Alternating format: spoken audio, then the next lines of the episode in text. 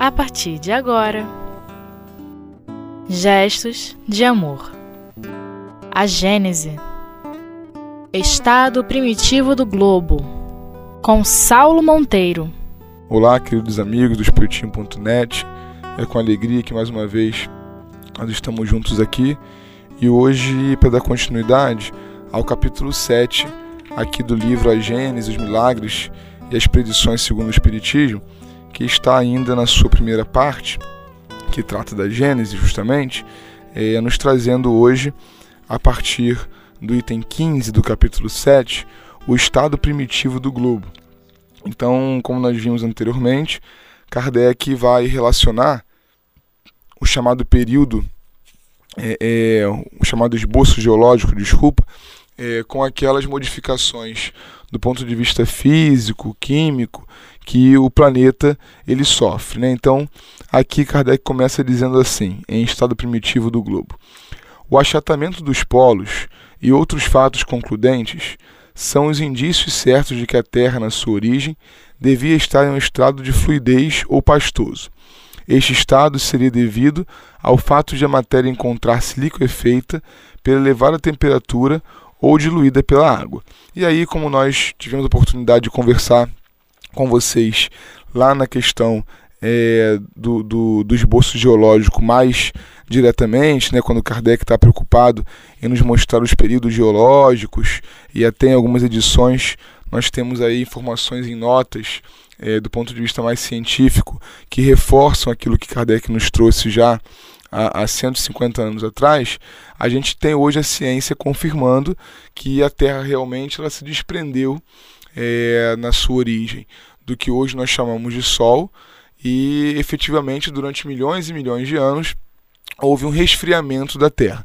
Então, esse núcleo duro, rochoso, né, de níquel-ferro que nós temos hoje, ele veio se solidificando, ele veio se formando ao longo de milhões de anos para que a gente pudesse ter hoje as condições é, de vida. Né? E aí Kardec faz uma série de comparações para que a gente possa perceber como que realmente essas informações científicas elas ratificam a beleza da criação. Eu acho que nesse item que nós estamos estudando hoje, o que fica muito claro do ponto de vista filosófico, religioso é isso, a beleza da criação que a cada detalhe, né, desde o micro até o macro, no subsolo, é, é, na superfície, é, na atmosfera, estabeleceram elementos é, ideais e suficientes para que um dia a vida fosse possível. Que vida? A vida orgânica, a vida dos animais que nós conhecemos, a vida vegetal, a vida do homem também. É, nós não podemos fugir desse raciocínio. O homem é o principal agente é, é, para o qual a Terra, digamos assim, foi criada. Né? A evolução das espécies, demonstrada depois por Charles Darwin, ela é também a evolução da alma humana que vem passando primeiro por esses reinos inferiores e que encontra hoje na Terra, e já há 10 mil anos, o ambiente ideal para que a sua cultura, para que a, a, a sua história pudesse ser levada a efeito aqui nesse espaço. Né? E aí Kardec continua assim: diz o provérbio, não há fumaça sem fogo. Este ditado rigorosamente correto é uma aplicação do princípio, não há efeito sem causa. Da mesma forma, pode-se dizer: não há fogo sem um foco. Ora, pelos fatos que podemos observar, não é apenas a fumaça que se não é apenas fumaça que se produz, mas fogo bem real que deve ter um foco. Com esse fogo vindo do interior do planeta e não do alto, o foco deve estar no interior. E como o fogo é permanente, o foco também deve ser permanente. Kardec também já trazia aqui é, a base do que nós conhecemos hoje. O solo tem uma temperatura ideal, que é exatamente aquela necessária para que os elementos estejam disponíveis para as árvores, para os animais, para que os mais diversos seres possam viver. Se alguma coisa mudasse para mais ou para menos em um pequeno percentual em termos de temperatura lá no núcleo da Terra, nós não teríamos mais na superfície uma condição ideal de vida. Então, assim, esse foco né, que Kardec está chamando aqui é justamente o planejamento de Deus para que desde o interior da Terra até a superfície tudo funcione de acordo com a necessidade da vida. Kardec continua.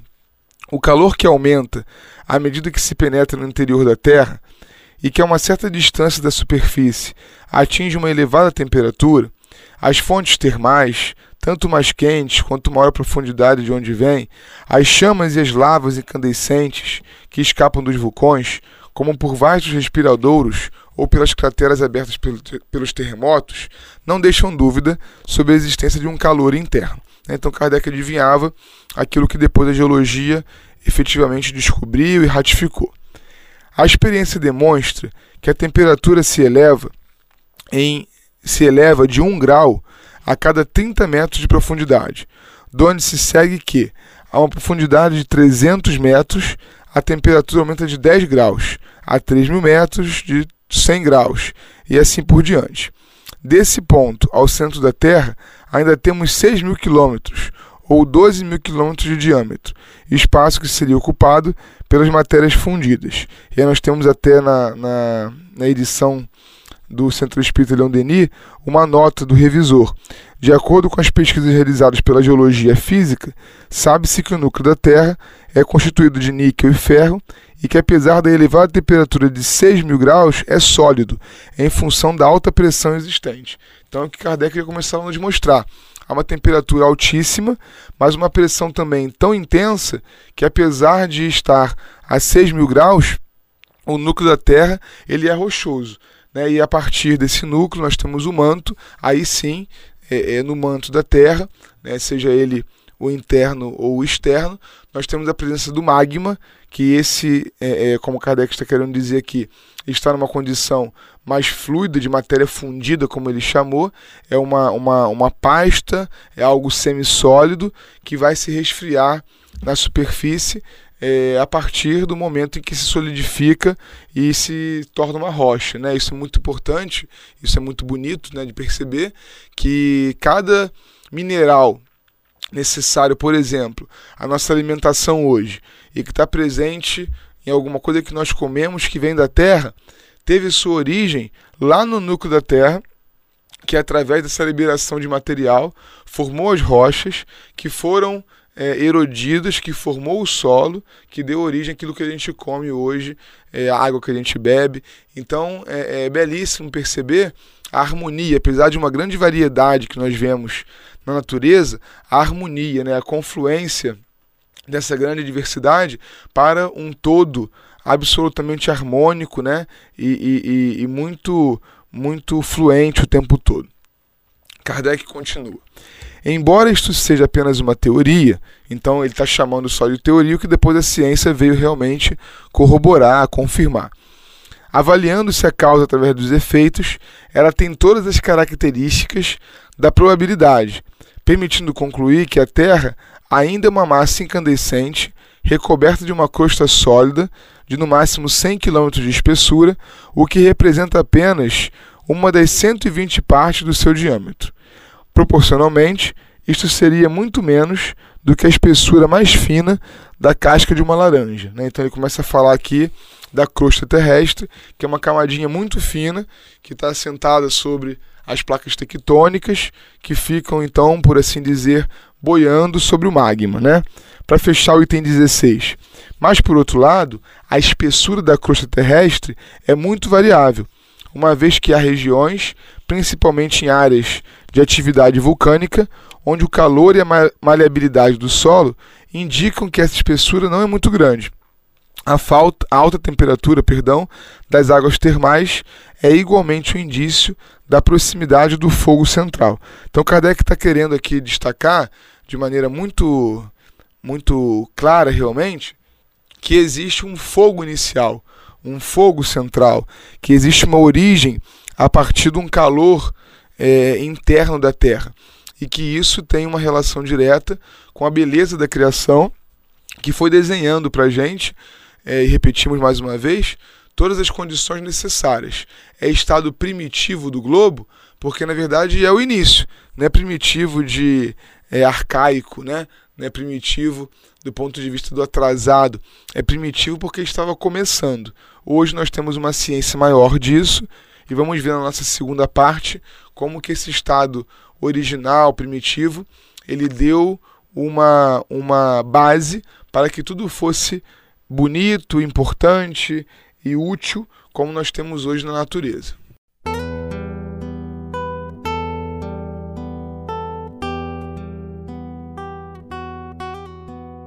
Gestos de amor. A Gênese.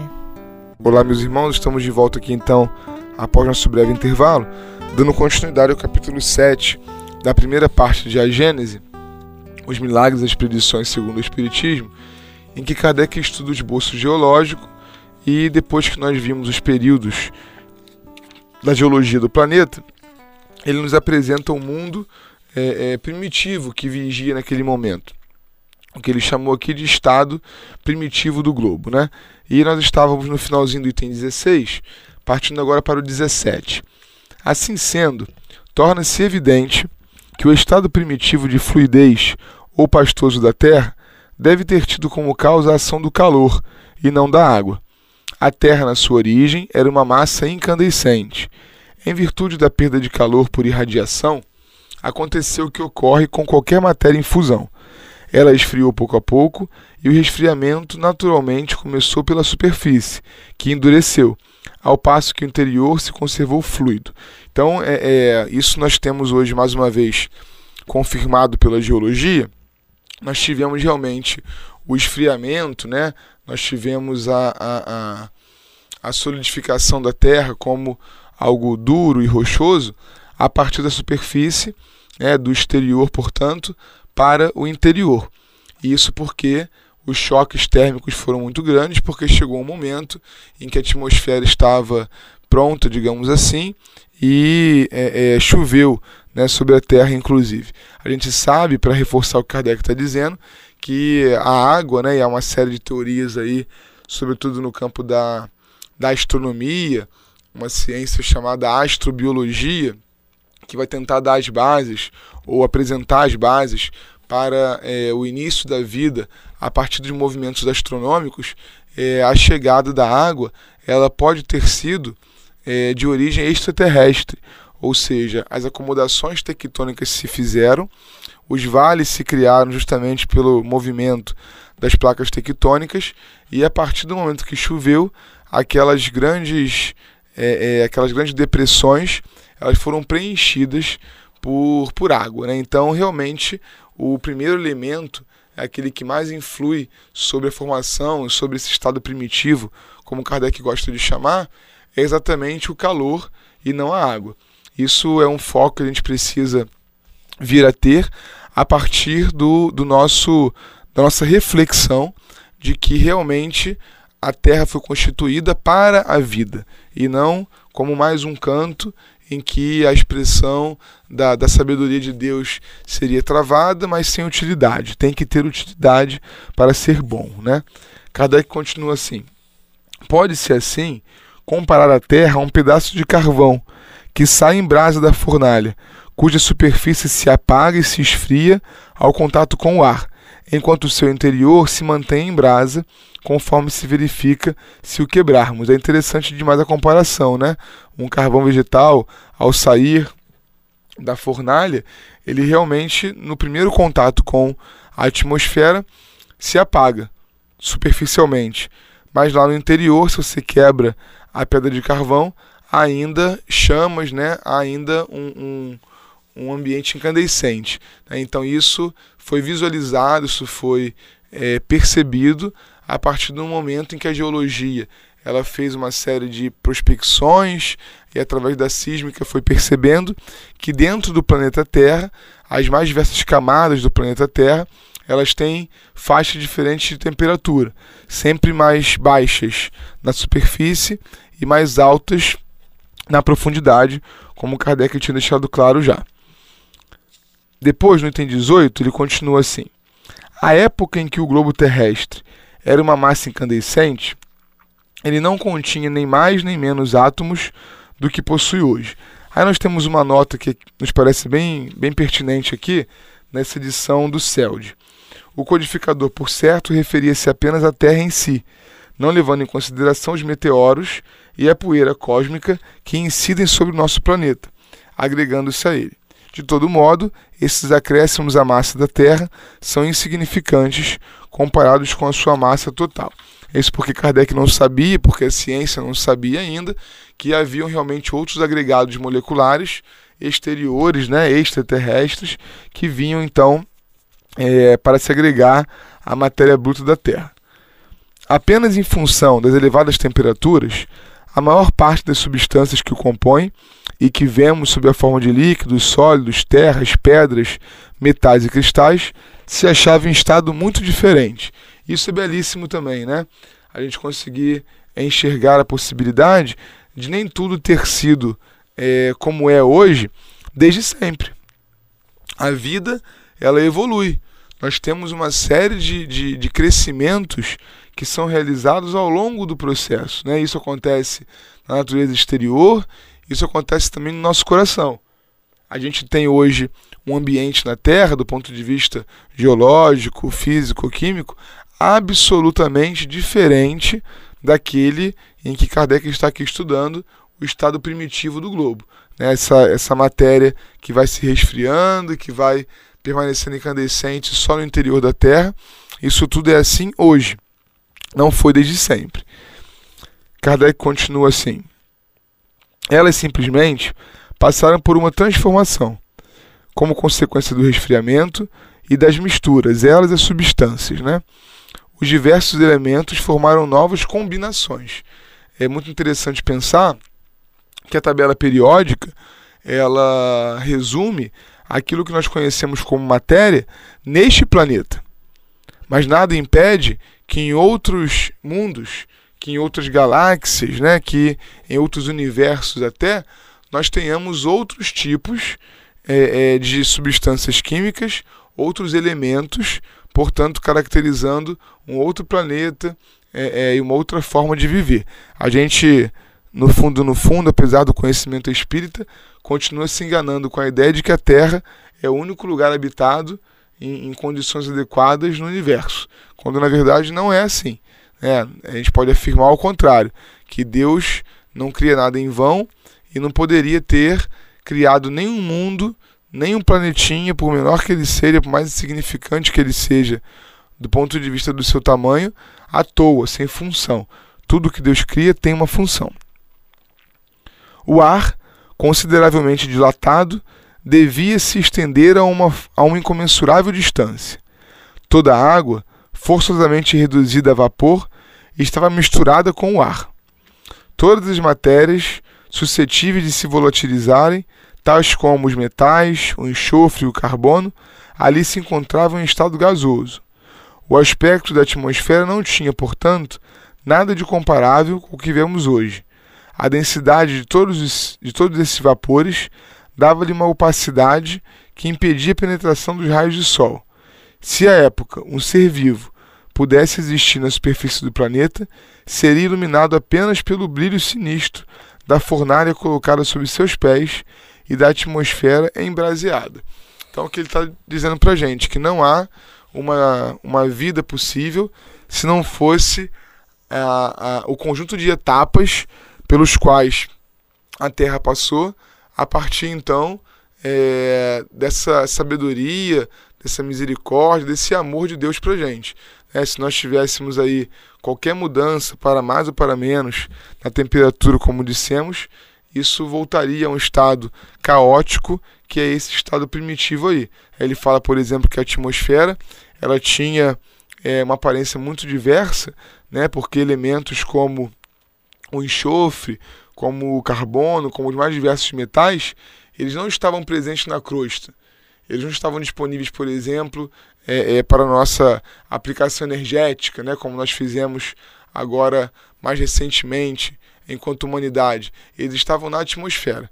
Então, é, a atmosfera vai se limpando através dessas grandes chuvas às quais nós nos referimos no primeiro bloco, é, justamente para que os metais sejam lixiviados, sejam carregados, é, incorporados à terra e assim aos alimentos e a uma série de matérias-primas que o homem viria ainda a utilizar para o seu progresso.